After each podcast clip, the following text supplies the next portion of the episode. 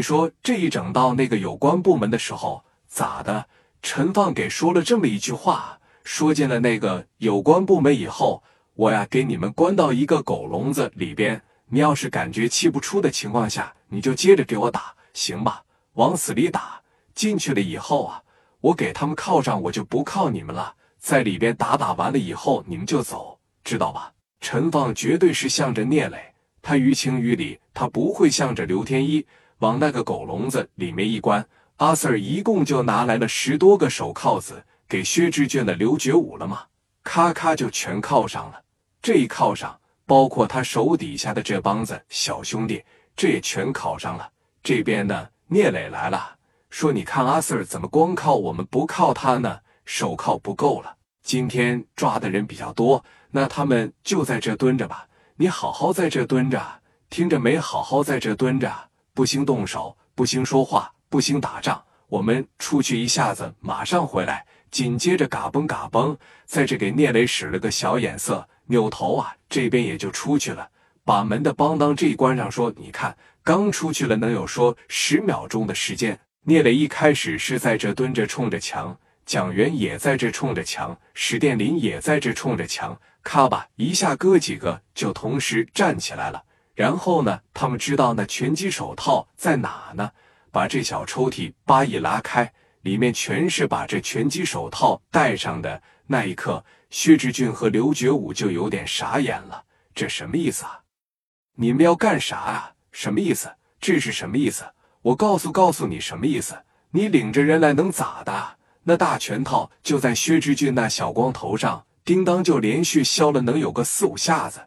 这一点，史殿林戴着这个拳击手套啊，那可以说是蹦高高在那打，蹦高高在那锤，那鼻子里边苍苍这一拳头啪的一打，哎。那小雪柱子呲喽一下子，直接就上去了，都甩一墙。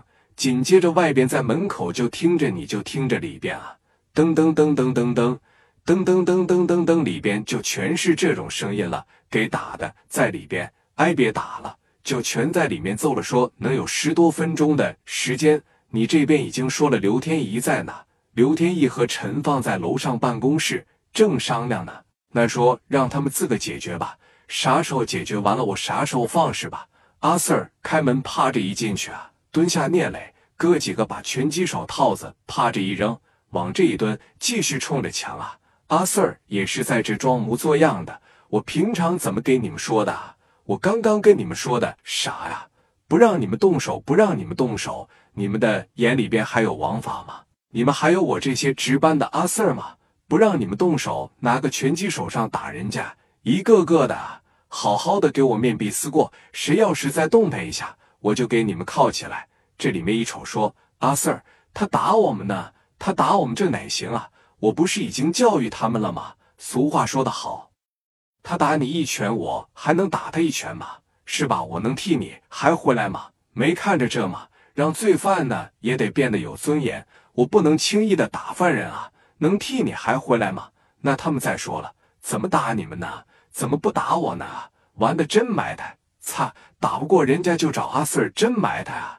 几个阿 Sir 当时从屋里边的就又出来了。你说从屋里边这一出来不要紧啊？聂磊他们一瞅阿 Sir 又出去了，哥几个给拳击手套捡起来啊，朝着这哥几个又去了。半个小时的时间在里边的打了三趟，给打的一个个鼻青脸肿的。这边呢，你看。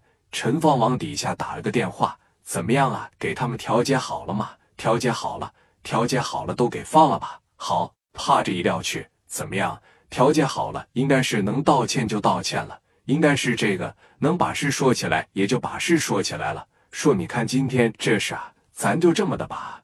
事呢，主要是以调解为主。哎，像互殴的这个，只要是说他们之间互相一调解，并且保证以后不再犯了。